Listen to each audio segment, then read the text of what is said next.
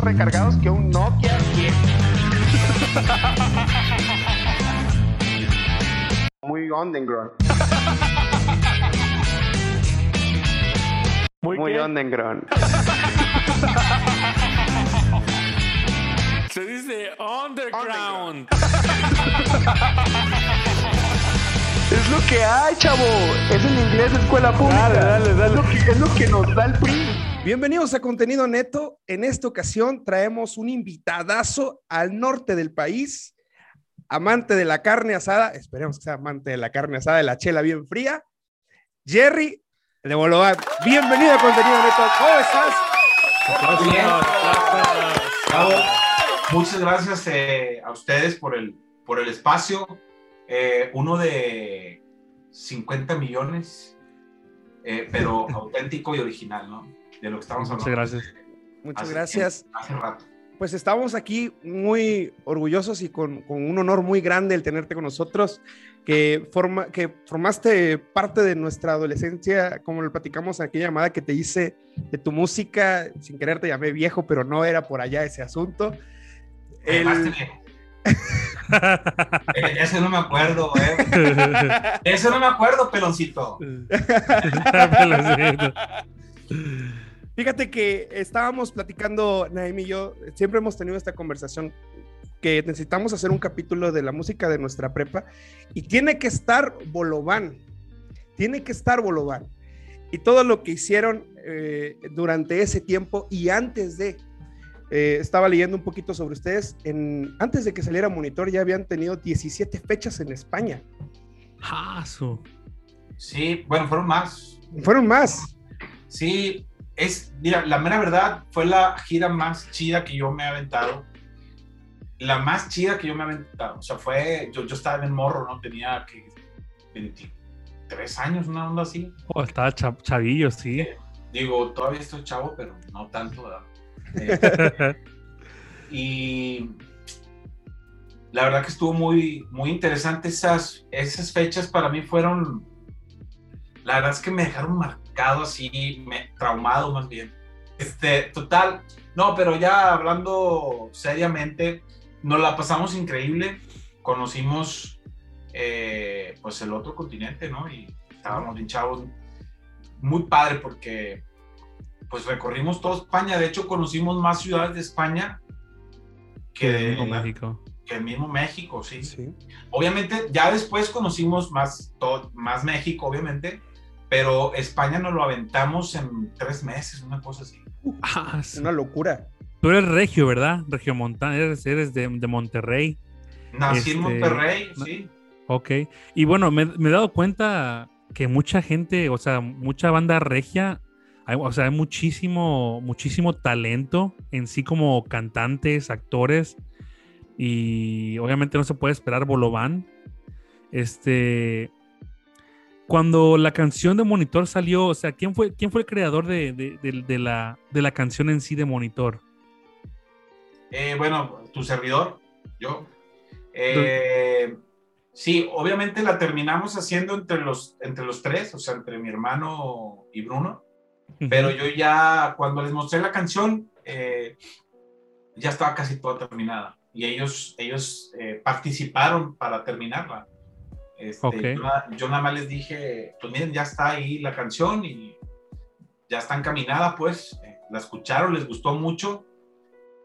Este, bueno, les, les gustó como les gustaban las demás y le dije a mi hermano, pues ayúdame a meterle a terminarla, ¿no? Y me ayudaron a terminarla a ellos pero el 60% de la canción la hice yo. De hecho, así es como está en las regalías autorales. O sea, yo tengo el 60% del, de, De, de la de regalía. la- bueno, más bien de la autoría. De la, ok, de la autoría. Y también de la Y- regalía. Y es, un, y es un rolón, déjame decirte, es un rolón que, como dice el UNAM, es una, una rola que marcó nuestra juventud.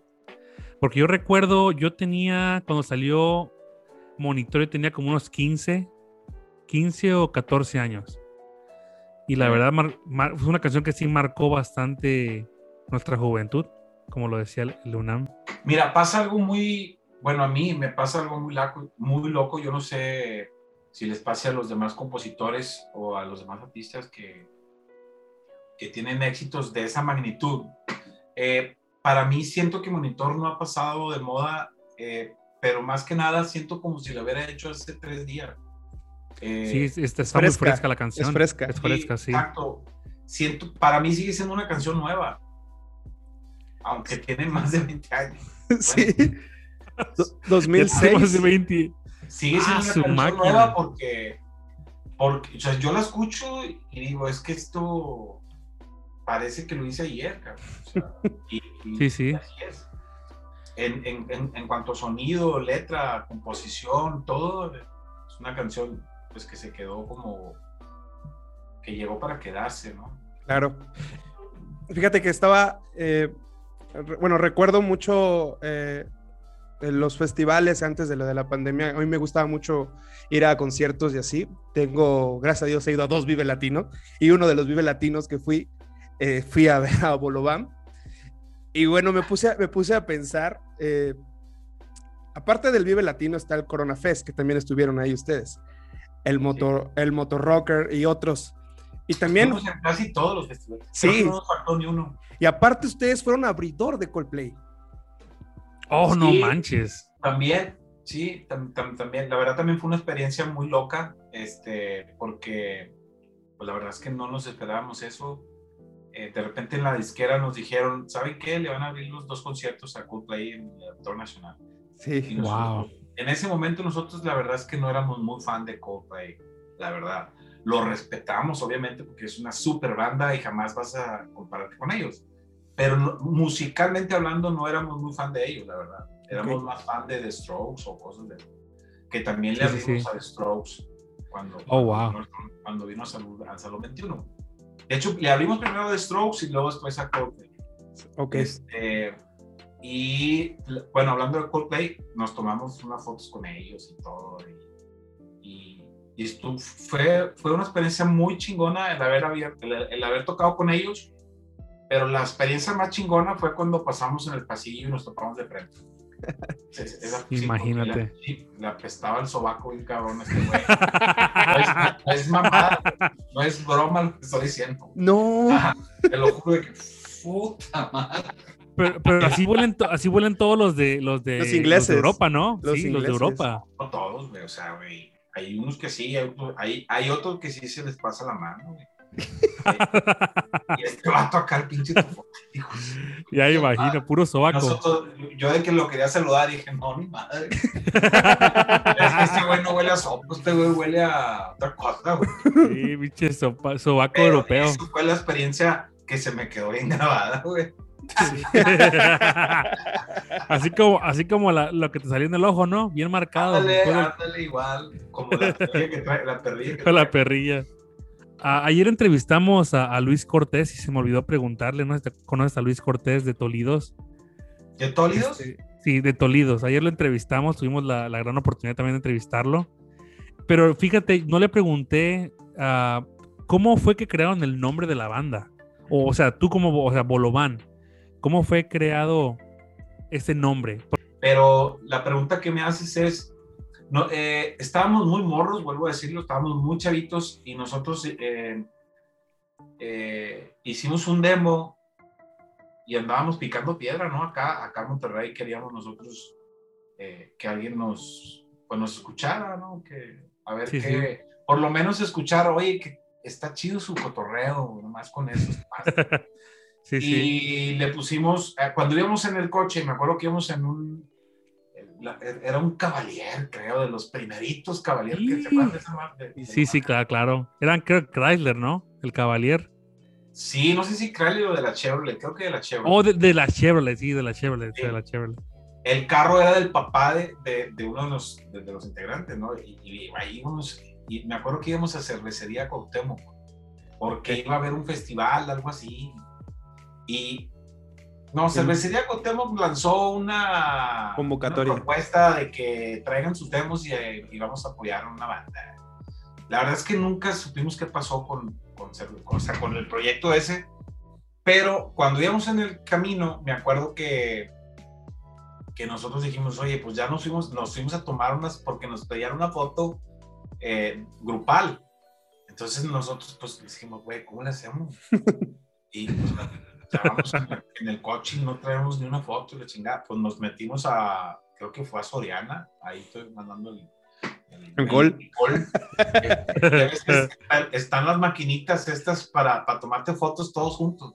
Sí, no sí, sí. Como las que están en las bodas ahora. Sí. De hecho, tengo, tengo esa foto. Tengo No esa foto. Tengo el cassette. O, Bueno, el cassette no lo tengo físico, pero tengo la foto del cassette. Qué chido. Este, sí. Y, y recuerdo que, que bueno, pues va- ahí es donde, ahí tenemos que tomárnosla porque ahí, ahí nos podemos meter todos. ¿no? Y nos metimos los cuatro ahí y pum, pum, salieron como cinco fotos. Sí, sí, Se quitaban, en ese entonces se quitaban y las podías pegar. sí. La pegamos en el cassette. oh, la pegaba. La pegamos en el cassette. sí. De hecho, voy a ver si la encuentro. Mientras ustedes siguen hablando, no pasa nada. Es, que- es, como la de Chucky Cheese, ¿no? En Chucky Ándale, Cheese también hacen. es que- bueno, es que yo nunca he ido al Chucky Cheese, pero. Pero era- eran unas instantáneas que estaban en las cajas. Sí, sí, sí, sí. Las que salen en tiritas, pues. Sí, sí, Sí, sí. sí, sí, claro. Eh, y, y esa fue la primera foto de Bolobán oficial. Wow. ¿Y, el, ¿Y el nombre cómo lo escogieron? Ah, y, y cuando, cuando íbamos en el camino, eh, dijimos, estábamos muy morros, entonces nos ocurrían pues, puras tarugadas. Y, y dijimos, oye, ¿cómo le vamos a poner? Bueno, ya tenemos la foto, ahora ¿cómo nos llamamos? Entonces, me acuerdo que íbamos en el coche y había un panorámico donde decía algo de crepas. Ajá. Estaban de moda las crepas o estaban llegando las crepas apenas, porque entonces tampoco, yo no conocía las crepas bien. Sí, sí, sí. Y me acuerdo que alguien dijo, no sé si fue mi hermano, dijo, ¿qué son las crepas? O algo así. Y alguien dijo, son como un bolobán. En el camino, o sea, era la plática. Esa era la plática. Y recuerdo perfectamente que yo fui el que dije, oigan, ¿por qué no le ponemos así a la banda? ¿Cómo? ¿Crepa? No, bolobán. Crepa. Y luego todos, no, pues sí, pues sí, pues chinga su madre. Adiós. Suena bien. Fonéticamente suena bien. Sí, así ponerle. Por lo menos para que nos. Para, pues, para que sepan quiénes somos. Y ya llegamos a cervecería, no recuerdo, le dejamos un cassette ahí, luego nos lo regresaron. La verdad no recuerdo qué pasó. Este, fue hace muchos años eso. Eh, y así se quedó Bolobán. Bolobán. Dij- dij- Dijeron, suena con madre como los de Monterrey. Suena chingón. Sí, sí. Fíjate, fíjate que cuando yo, yo escuché el nombre de Bolobán, bueno, donde somos, nosotros somos de Tabasco, de Villahermosa, Tabasco, y allá Bolobán es como un, un hojaldra, Una hojaldra. es un hojaldra, y se le conoce como Bolobán.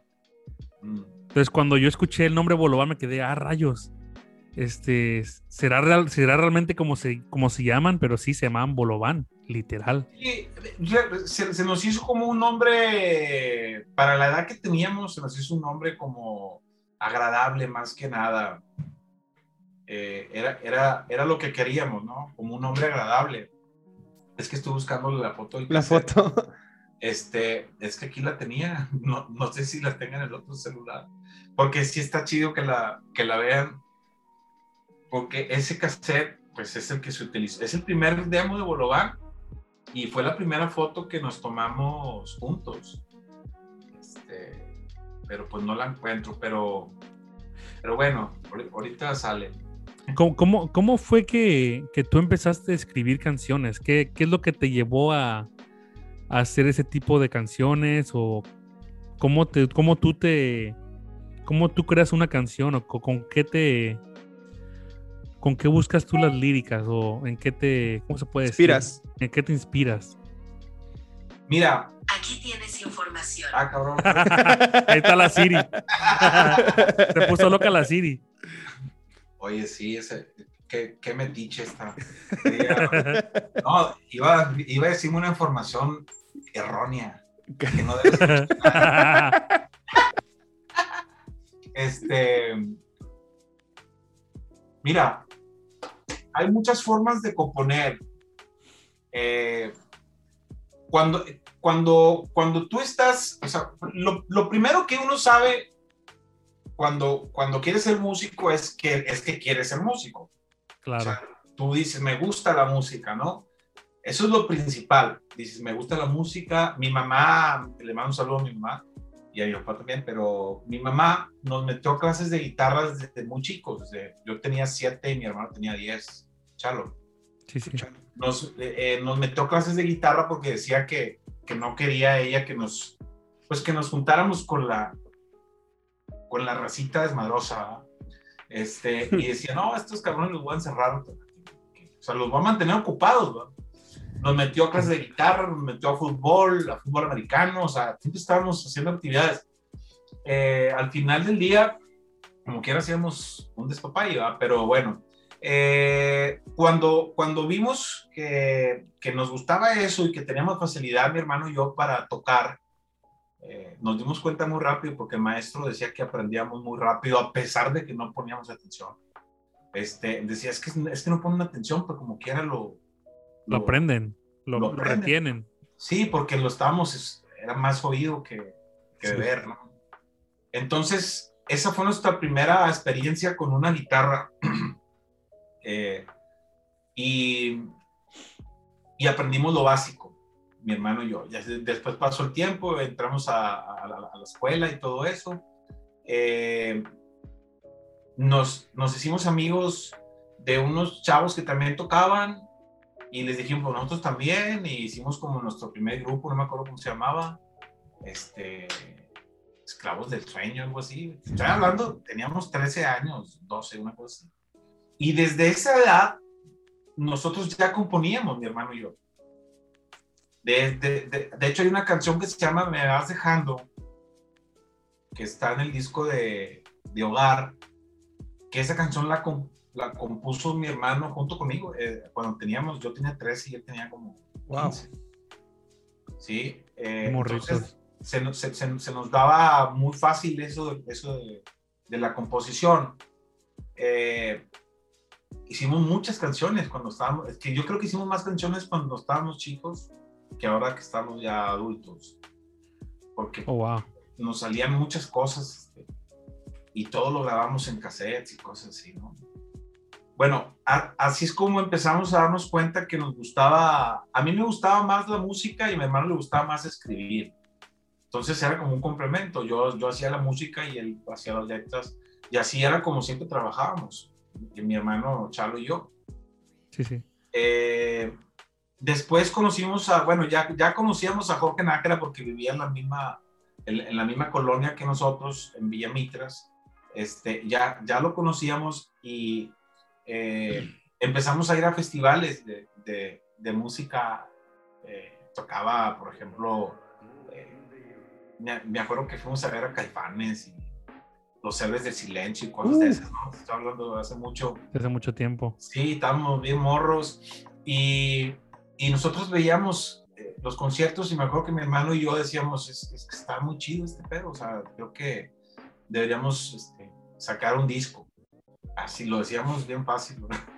O- o- obviamente no sabíamos ni qué, ni qué, ni cómo, ni cómo, ni, ni nada, cómo se hacía un disco, ¿no? Lo que sí sabíamos era componer y esa es una gran ventaja. Eh, entonces, eh, para no hacerte el cuento largo, conseguimos un estudio, dijimos, si no, nos- o sea, vamos a grabar un disco, no importa. O sea, queremos grabar un disco, o sea, queremos tener un CD, Un EP o algo, un demo. un, un cassette, pues. O cassette, cassette, cassette. Sí, sí, porque en ese entonces no había Puro CD, cassette. puro cassette. Sí, puro cassette. y nos fuimos a grabar al estudio de un cuate, de un señor, ya es más que ya me ha de estar vivo el señor, este, y nos grabó en una consola análoga y así, no, O sea, sonaba espantoso. O sea, la verdad, sonaba horrible, pero nosotros lo que queríamos era escuchar que habíamos grabado algo. Y esa fue nuestra primera experiencia en un estudio. Te estoy hablando que yo tenía 16 años y mi hermano tenía 16 y 17. 18. Su máquina. Sí, Bien chavos. fue- Tiempo. Sí. Después eh, yo me metí a estudiar batería, mi hermano se metió a estudiar bajo, eh, canto en la Carmen Romano, Ok. eh, acá en Monterrey. Y a los 22 años, yo tenía 22, al- en 1998 se forma Bolobán. Eh, ya conocíamos a Alejandro Rosso de Plastería de Mosh, Sí. era amigo nuestro. Y él fue el, eh, teníamos una banda con él, de hecho, antes de Bolovan teníamos una banda que se llamaba Saint Jays, eh, en el que Rosso, Alejandro Rosso era el, tecla- era el tecladista y el productor, eran sus primeros pininos como productor, este, y nos decía qué hacer, no, y tú haces esto, y tú lo otro, y, y así, ¿no? Y nosotros, sí, está bien, güey, pero ya, o sea, pero ya terminar, güey, o sea, porque sí, era, súper estricto, güey, o sea, no te miento, a veces nos ponía a tocar la rola, no las contaba, pero fácil unas 20 veces tocábamos la misma rola máquina. en un ensayo, güey Ah, la madre. en un ensayo y, y mis dedos así que, ay, güey, porque yo tocaba el bajo primero. Este, y después, digo, ya me voy a salir un poquito del tema. No te apures. Jonás, Jo- Jo- este Jonás llegaba a los ensayos. El güey llegaba a echarse una chévere. Y, el y se ponía a escuchar los ensayos. Este, y, y, le, y una vez le dijo a Rosa, oye, güey, este, no me ayudas a, a hacer una maqueta, porque así se llamaba antes. Este, hacer una maqueta, porque traigo unas ideas muy diferentes a Cuervos de Malta. Cuervos de Malta en ese entonces era la banda de, de, de Johnny. Bueno, Johnny. Yo como Johnny, pero todos dicen con A. Este, y, y le dice, pero quiero hacer algo muy diferente a Cuervos. Le dice, sí, güey, cuando termine con, de, de ensayar con Sen, con Jace, que es Bolovan, o sea, con Bolovan, este, nos metemos tú y yo, güey. O sea, Rosso andaba en chinga. Rosso tenía 23 años. En ese tiempo. Sí, Bien jovencito. Bien, bien. Para mí estaba bien peludo en ese entonces. Pero estaba yo estaba bien morrillo. ¿no? Sí. Solo veía como bien peludo el vato. Este, y, y ya, y terminaba de ensayar con nosotros y luego se quedaba con Jonás. Todavía darle. ahí en el, en el cuarto ensayo, en la casa de Bruno, de, de- de- del primer baterista de, de, bueno, no de Bolovan, pero de St. James, St. James. que después se hizo baterista de Bolovan, pero fue la segunda generación. Eh, ahí fue donde nació Plastilina Mosh, Wow. donde, donde nació Bolovan, también nació Plastilina Mosh, o sea, en el mismo cuarto Wow. Entonces, Eso tiene muchísimo tiempo entonces desde que ustedes empezaron. El El- el- 97. la- ¡Ah, su máquina! No. pero Qué, qué todavía no perrón, nos la llamaba- verdad. todavía no nos llamábamos Bolovan. Y era, o sea, éramos los mismos integrantes, pero nos llamábamos Semjais. San, San Jays. Se escribe Semjase, es el, el dios de la luna, una cosa, o la diosa de la luna, una más. Ok. No, se pachequeó una onda. Sí, en serio. La razón por la que te pregunto es porque el, el cantante de Plastilina Mosh salió en el en una canción colaboración con Panda, la de Hola. Sí, bueno, a lo mejor ellos sí se conocían, pero no. Sí, sí, no, sí, sí, claro, claro.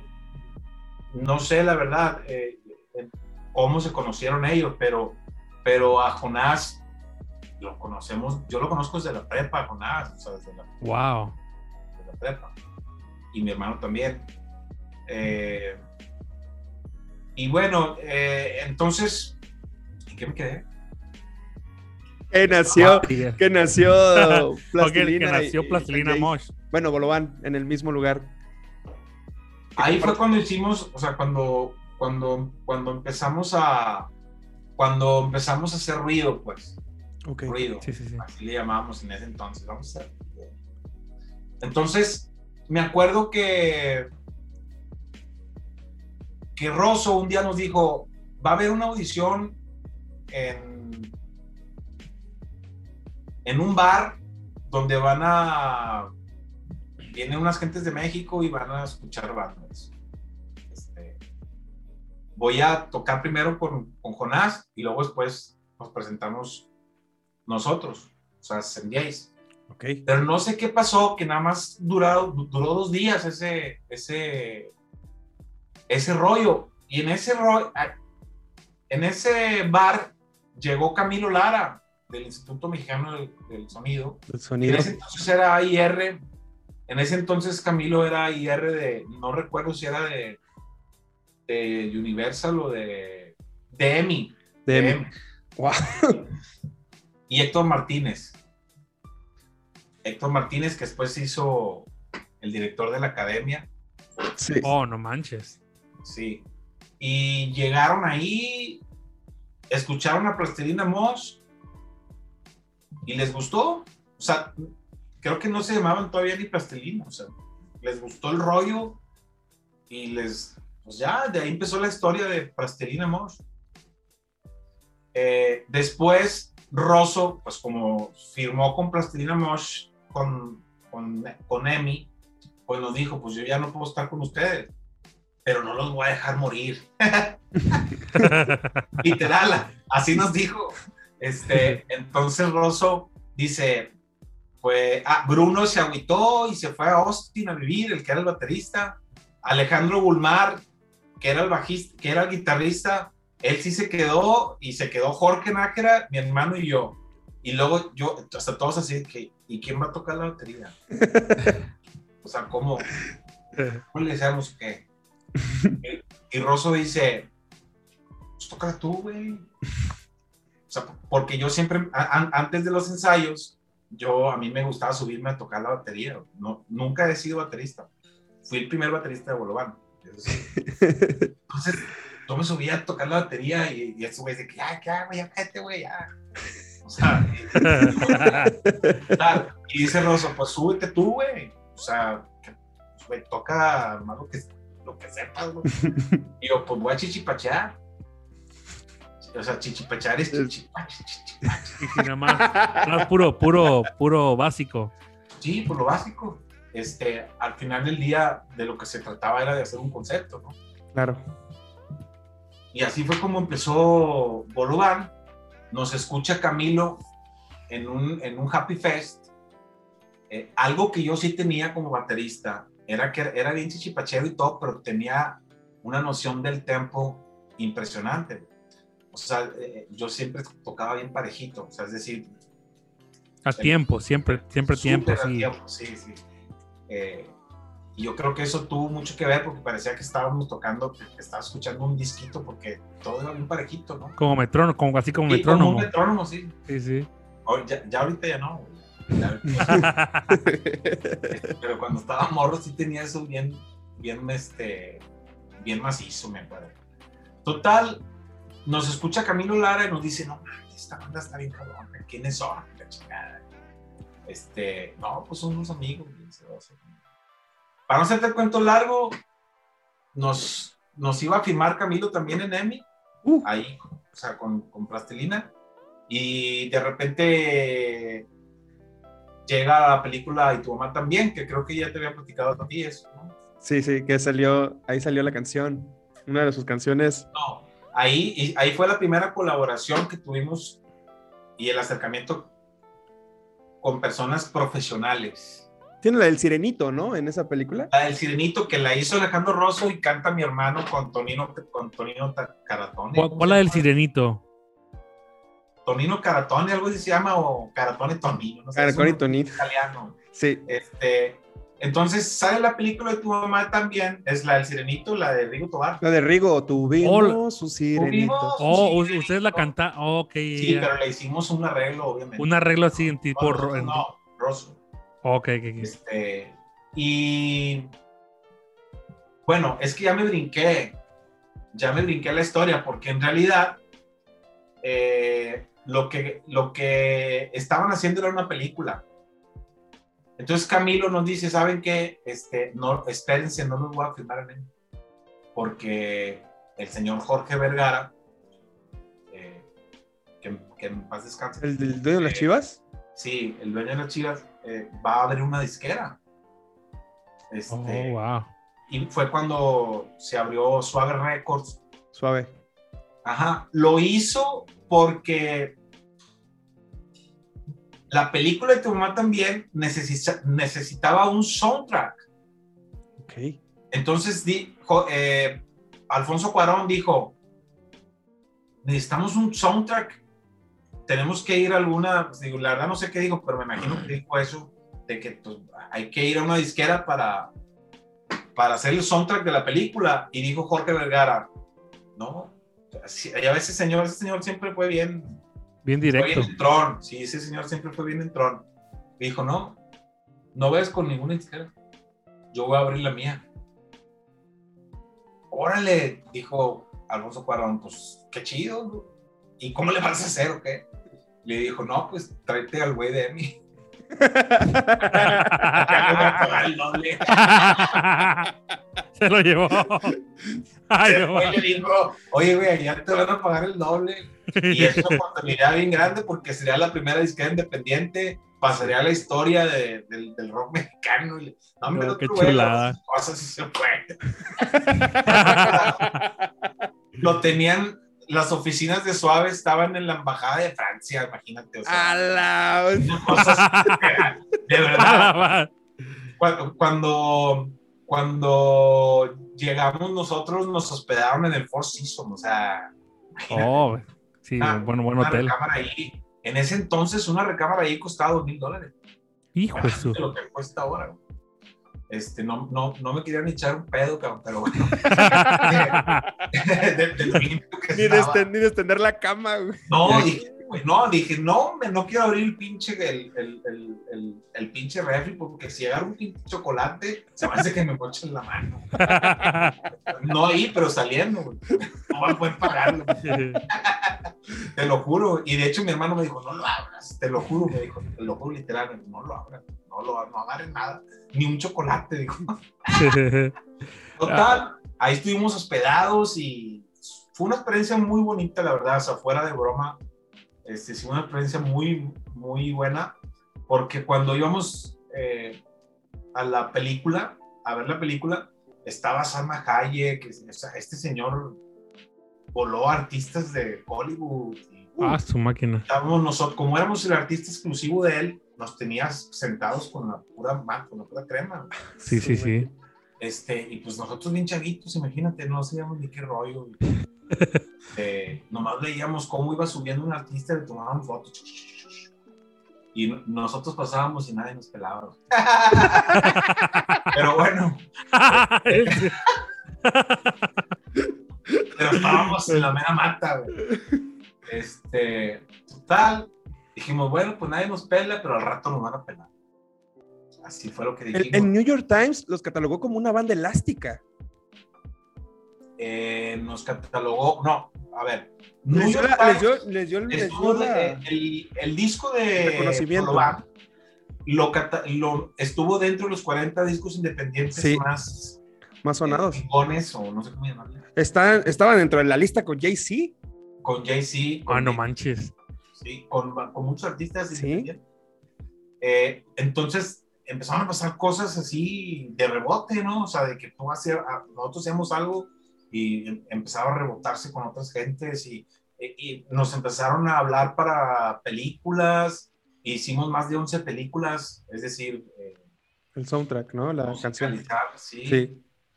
Eh, la carrera de Bolovan iba en ascenso impresionante hasta que alguien la acabó, no sé quién. este, que la disquera tuvo que cerrar. Hijo Sí. de la La chingada. disquera tuvo que cerrar. Se fue, se fue el vato de Emi. Se fue otra disquera. No, no, no, él no se fue. Eh, Ahí se simplemente se- se- Cerró suave. Sí, como que a Coque Vergara se le pasó el caprichito ese y digo, ya, mucho pedo. Este pedo Oh. no sé. No sé, la verdad, no, yo, yo sí lo conocí, llegué a conocerlo, este, pero nunca me puse yo a hablar con él de esas cosas. obviamente. Yo era un huerco, sí. o sea, este, pero algo pasó y se, se, se- pues ya, cada quien agarró su, su camino. eh, y, y me acuerdo que, que, que querían vender el repertorio completo de Bolovan, pero lo estaban, lo, lo estaban queriendo vender carísimo. Este, creo que querían más de 90 mil dólares por, por A el- su máquina. Sí, o sea, de que, por ejemplo, quieres a Bolovan en EMI, tienes que pagar 90 mil dólares. O sea que. O vendérselo a Emi, todo, todo. sí, o sea, pasarle todo, todo, todo, todo. Su carta. Todo es, más bien sería, eh, bueno, sí, la carta, pero eh, yo le llamaría más bien todo lo que es el repertorio. El repertorio de que todo la de Bolovan. propiedad, el máster. El máster. El, que el, el máster costaba más de 90 mil dólares, en ese entonces era una cantidad impresionante. Sí, es bastante. Sí, es bastante dinero. Todavía, todavía. Todavía. 90 mil dólares, sí. Sí, eso es lo que estaban pidiendo y pues nadie quiso comprarlo. ¿sí? Nadie dijo, no, chingados quiero gastar 90 mil dólares en una banda que apenas tiene un año, dos años. O sea, vendieron un chingo de discos en España, pero aquí no, güey. Sí, o sea, porque en México sí, sí nos fue bien, pero no nos fue mejor en España. Incluso en España nos pedían que nos quedáramos allá. Y Camilo decía que no, bueno, no, no más Camilo, o sea, tú, no, que acá ya no se quedan, ¿sí? o sea, son mexicanos. Acá, acá, acá la vamos a romper. Y tú, bueno, está bien, lo que tú digas. Oye, eh, oye, Jerry, una, una pregunta, bueno, ya me, ya me estás diciendo que me estás contando cosas a veces que pasa, una banda pasa cosas difíciles. ¿Es realmente difícil vivir de la música el día a día? depende, de, de- depende cómo quieras vivir. la verdad. Sí, la verdad. Si quieres vivir en, en un catre, pues. No, es pues muy- ahí, pues, muy sí fácil. vives ahí. Es muy fácil vivir la música en un Porque, catre. por- porque O sea, usualmente, usual- usualmente cuando tú le dices a una mamá, ¿sabes qué? Yo quiero ser cantante, quiero ser artista. La primera la primer, este, respuesta de un padre va a decir, ¿sabes qué? No, Mira, te tengo que de eso decir no vas a vivir. No, no, gracias a Dios mis papás nos dejaron hacer siempre lo que queríamos. Aparte, desde muy chicos les fuimos como demostrando que se podía, ¿no? Ellos tenían fe también. Mi mamá no estuvo muy de acuerdo, obviamente, porque yo, por ejemplo, pues sí me tuve que salir de la escuela, ¿no? Este, mi hermano no, mi hermano sí terminó su carrera, este, pero yo no. Eh, y bueno, eh, tuvimos eh, la fortuna de que nuestros padres nos apoyaron en ese aspecto y en todos. O sea, yo de mis papás no me puedo quejar en ese aspecto. Ellos con orgullo nos veían ensayar y todo, y hacíamos ruido ahí en su casa, porque ahí fue donde, donde, donde ensayábamos primero. Pero yo, no- yo no me puedo quejar con ellos. Pero, a ver, repíteme la pregunta. Que, que- O sea, es, es realmente difícil vivir de la, vivir de la música. Mira, eh, tuvimos la fortuna de estar rodeados de personas que en ese tiempo ya estaban fogueadas en la música, que ya habían, o sea, que ya tenían su caminito.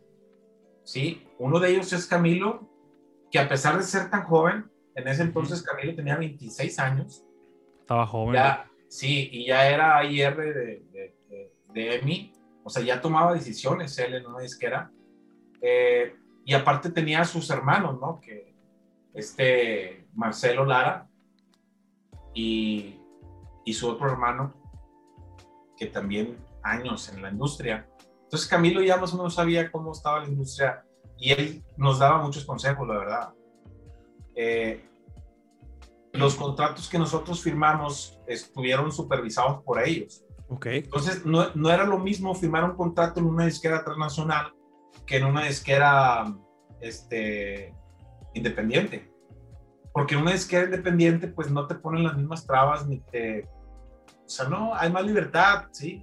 Mu- mucho más libertad, ¿sí? Porque en las disqueras transnacionales están cuidando los intereses Sí. más que en una disquera independiente. Este, entonces, los contratos que nosotros, eh, que, nos, que nos dieron, pues eran contratos que no, que no se los daban a ningún artista en ese entonces en las disqueras nacionales. Wow. O sea, el, el primer contrato que firmamos creo que fue el más, el contrato más jugoso que había firmado una banda de rock Wow. eh, estando en una esquina independiente. ¿Sí? Este, entonces, en ese aspecto, pues no nos pudimos quejar. Gra- Grabamos eh, eh, en el estudio de Memo Gil, este, que, era un estudio pues, caro, en ese entonces no, pues, cualquiera grababa ahí. Eh, nos, nos produjo Andy Chase, nos produjo Joe Robinson, que en ese entonces ya, ya, ya se había ganado un Emmy. Este, nos produjo Alejandro Rosso. Eh, entonces, tuvimos esa fortuna de estar rodeados de gente ya con experiencia y no cometimos los errores que podría cometer un artista que no tiene gente a su lado eh, con experiencia. Claro. Sí. Entonces, si tú le haces esta pregunta a lo mejor a otro artista que no, que él estaba solo, que simplemente es él solo. Es más Le difícil. pusieron un manager y ni siquiera conocía al manager, porque así pasa. Oye, el artista es- está muy bueno, déjame lo firmo. El, el artista no sabe ni qué rollo y le ponen un manager con un chingo de colmillo y ya sabes lo que va a pasar. Sí. Sí, sí. Y entonces ahí es donde dices tú, pues ahí no puedo vivir. Sí, porque los primeros que quieren, eh, porque saben Sí, que el negocio de la música es un sub y baja, mientras está subiendo es puro véngase para acá y mientras va bajando no eres nadie. Entonces, mientras estés arriba, todo está bien. Puedes vivir con madre. Eh, yo, la casa que es su casa donde vivo, Ah, muchas gracias. Ya, gracias. este, me la compré gracias a Bolobán. Oh, wow. yo tengo aquí ya viviendo más de 11 años. Este, y sí, la verdad es que sí hice Milanita con Bolobán. De, hecho, te iba, te a preguntar, yo sé que esa es una pregunta más personal, pero, por ejemplo, este, yo he visto muchas entrevistas o muchos documentales de, de deportistas, cantantes, donde les preguntan, ¿tú qué hiciste con tu primer cheque que recibiste como, ya como artista o como un, un, este, jugador profesional? Te hago yo la misma pregunta. ¿Qué hiciste tú con tu primer, con tu primer chequecito que te llegó de, de la banda? ¿Qué es lo que hace un regio? Chévere. Che- Cheves y, y carne asada. Chévere, carne asada. Las chevezonas. Me lo gasté todo- Me lo gasté todo en la peda y pues qué más te puedo decir. Pues No, es pues que está- está la verdad, A festejar, ¿no? Festejar. claro, Claro.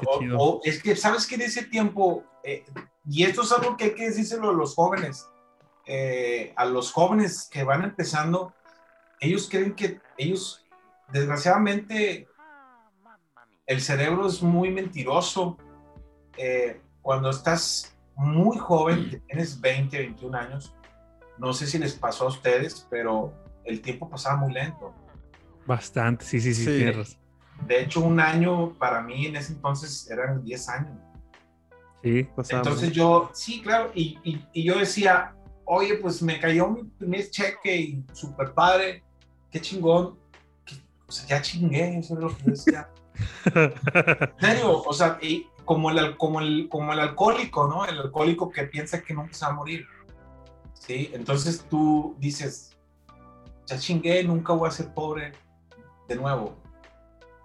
Y no es así. Como no tienes experiencia, nada de experiencia, porque estás apenas saliendo del cascarón, Claro. crees que todo el tiempo vas a recibir cheques de esa magnitud. Y no, no, no es así. Yo, ahí es cuando te acuerdas cuando los artistas de, que, que- que tienen ya experiencia te decían, la vida de la música es bien difícil. Yo me acuerdo, "Tien- tenía razón ese güey. O sea, porque así como te puede ir muy bien, se, se- se te acaba todo.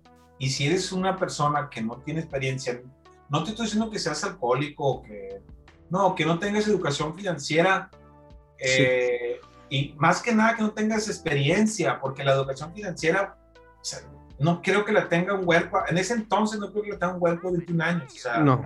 ¿sí? Eh, a lo mejor tienen otro tipo de educación, de, de- de hablar idiomas y todo lo que quieras, pero financiera yo creo que es fecha todavía, que hay, hay niños de 40 años, porque así que llamarles, que no, tienen- que no tienen educación financiera. No, sí, Exacto. sí. Y eso Sí, es, es algo correcto. que le hace falta mucho a la, a la- a la población. Yo no estoy diciendo a México. No, porque yo no me puedo meter con México. Pero a la gente, todos somos iguales. O sea, aquí en China, en Rusia, en todos lados. Y yo creo que a la gente eh, le hace falta tener la educación financiera. Ya me estoy viendo como Carlos Muñoz. El Master, ya. Master Jerry va a empezar. Déjenme agarrar la barba. Oye, me estoy agarrando la barba y no Vas a comprar tres departamentos y lo vas a poner en renta uno. vas- No, se la mama se va. Se la mama completamente se va. Sí. Pero bueno, por eso de que dice, la escuela no sirve. Hijo de su madre. Sí, porque quieres que compren tus libros, cabrón. Güey. La escuela son tus libros, cabrón. Pero bueno, este, ya me salí del tema, les dije. No, no te apures. Jerry, nada más como una. Dos últimas preguntitas que tenemos por aquí.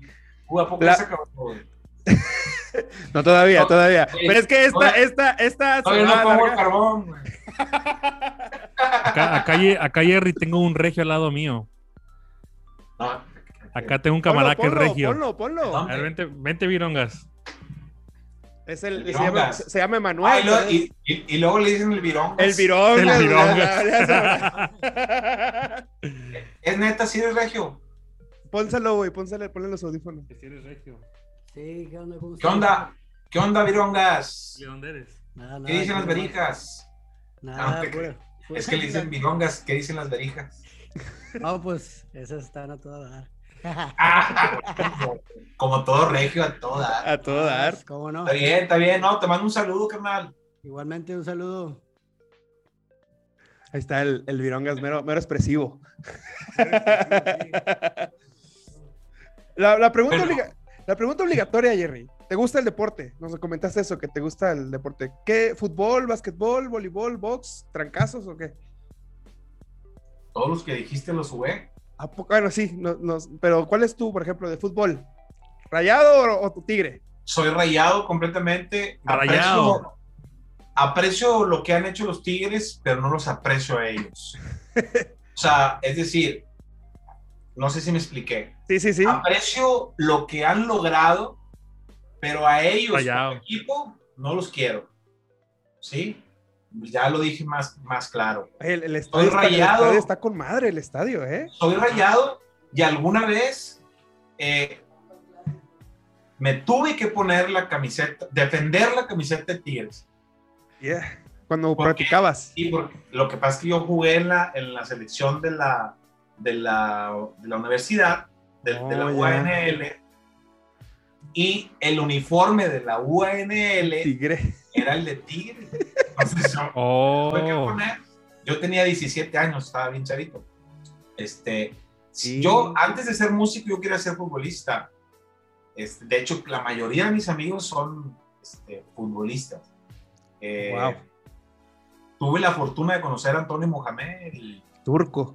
sí, de El hecho, me- turco Mohamed. sus pininos los hizo conmigo como director técnico, ¿eh? Los pininos de Mohamed, porque Mohamed, te acuerdas que jugaban rayados Sí, sí. y Mohamed tenía un restaurante que se llamaba el M11. Entonces hicimos un equipo, yo trabajaba con él. El del restaurante. No, sí, del restaurante, pero como músico. Sí. Este, hicimos un equipo de fútbol rápido y Mohamed era el técnico. No, y me acuerdo, me acuerdo, no se me va a olvidar nunca, este, que pues yo estaba en la banca, el vato no sabía que yo jugaba fútbol, el vato pensaba que yo era músico. Y, y el vato- yo me acuerdo que me estaba cambiando y el vato volteaba a verme así, o sea, con la carilla así, "Pero este güey, o sea, este güey es músico que quiere aquí. Y yo me estaba poniendo las calcetas y las espinilleras y todo. Y ya, pues eh, había puros argentinos porque eran los que trabajaban con él. Bueno, Jerry, ¿a- ¿algunos planes que tengas ahora para, para este, este nuevo año que está empezando? Mira, eh, como lo han, eh, estamos terminando. Lo que pasa es que ahora no, como, como no hay como un sistema así a respetar. Es decir, puedes sacar la- una rola a la hora que quieras, cuando quieras, en el momento que quieras, ¿no? Eh, y antes no, antes se tenía que hacer un plan de marketing. y no- y no Más, sacabas- un proceso más grande. Sacas un disco, ¿no? era todo muy planificado. Entonces, ahora eh, va- vamos a sacar tres covers. Ok. Eh, vamos a sacar uno de José José, porque ya ves que se murió y todo eso. Y el baterista me pidió que grabara, Eduardo Torruco, que es el nuevo baterista de Urbano, Ok. me pidió que grabara esa canción. Yo le dije, sí, mira, yo la verdad nunca me niego a casi nada. O sea, cuando, cuando me piden que haga algo, mientras yo sepa que lo puedo hacer, no hay problema. Si no puedo hacerlo, sí, ahí les digo que no. Todavía no dicen, no, no saben qué cover o ya tienen decidido el cover. Sí, es el de eh, Gavilán, ¿se llama? Gavilano Paloma. Gavilano Paloma. Sí, Gavilano Paloma, Wow. esa. Eh, y luego vamos a sacar otro covers, otro cover, perdón, covers. Otro cover de de Ramón Ayala. Oh, wow. Oh, Esta es ¿Cuál? la, la- la de la baraja de oro, si la han escuchado. Ah, oh, sí, sí, no. baraja, sí, cómo no. La de la baraja de oro. Voy a jugarme un amor con una baraja de oro. ¡Ah, de oro! Sí, estuvo. Esa me Esa no. Ya, Esa es- exclusivo, ¿eh? Exclusivo. Exclusivo. No manches. Y- No, fíjate- una Ajá.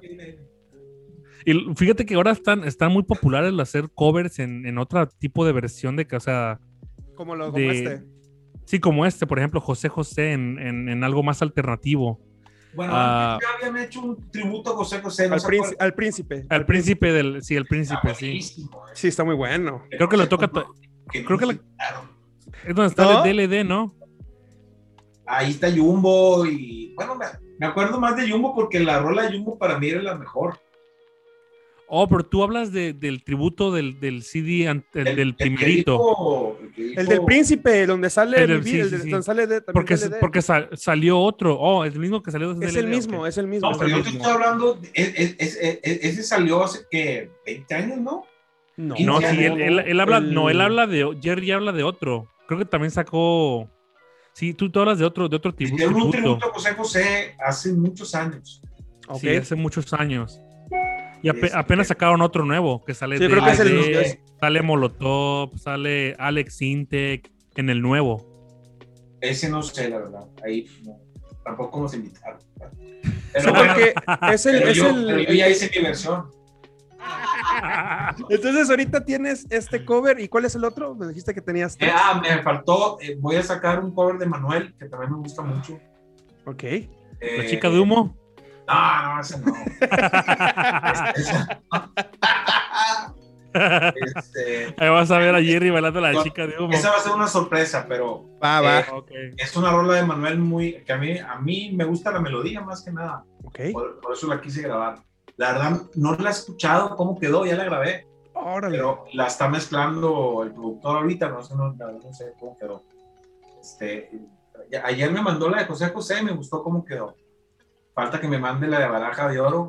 A veces no se escucha muy bien mi voz comparada con la de Ramón Ayala. Eh, y, y la de Manuel, eh, pues esa no, esa. Es sorpresilla, es sorpresilla. pues. No, Emanuel canta impresionante, eh. Sí. Oh, no, sí. Sí, sí. impresionante el viejo, eh. impresionante. Y canta igual, sigue cantando igual. No, Pasan man, los años. está cabrón, o sea, Sí. yo creo que canta mejor que el hijo, pero lejos. Sí. El, el hacha, ¿no? ¿Se llama?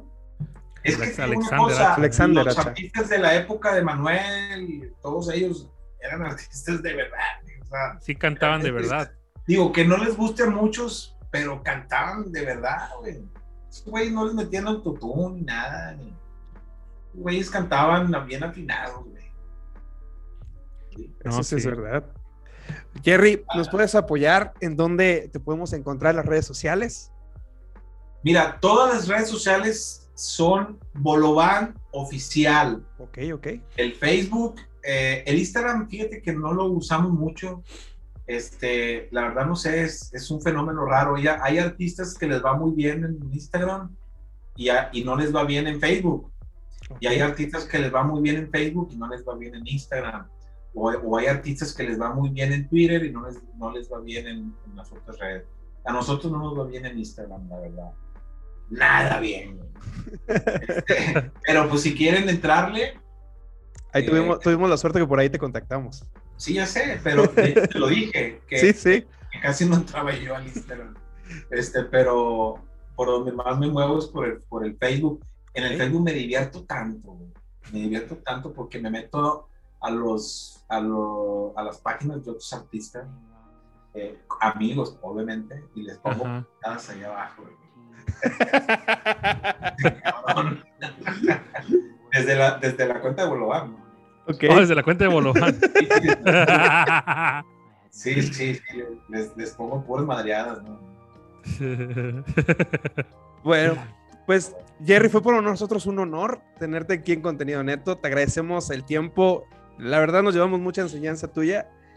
Y por último, ¿nos podrías apoyar con un saludo a toda la banda de Contenido Neto que te está escuchando y viendo? Claro que sí, les mando un saludo. Soy Jerry de y escuchen a estos dos cabrones de contenido neto.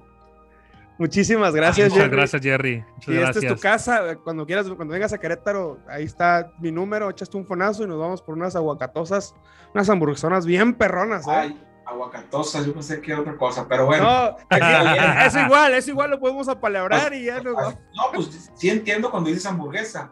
Este,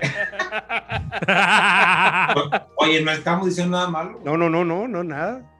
Pero ahí echamos un, echamos un WhatsApp. WhatsApp. Naim, Naim, ¿Qué, ro- qué rollo? Ah, Naim sacó, No, la, Naim sacó la risa del enfermote, güey. no, pues yo no estoy en Querétaro, yo ando aquí en. Cuando Ya quieras venía, cuando quieras venía aquí a darlas, Ya sé que estás preciando. Cuando quieras venía aquí a darlas, pues ahí me, me avisas para que también yo, vaya. Oh, nos pasó una cosa en Dallas, a. Uruguay. Hijo. ¿Has ido al Hard Rock de, de- de- Es, es en Downtown Dallas, sí, sí, he ido. Ahí fui a ver a qué artista. Ya no recuerdo, pero sí he ido al Hard Rock de aquí. Que es en Bueno, el Downtown de Dallas. Si te has fijado que ahí está todo el pedo de Tool. Sí, sí, sí.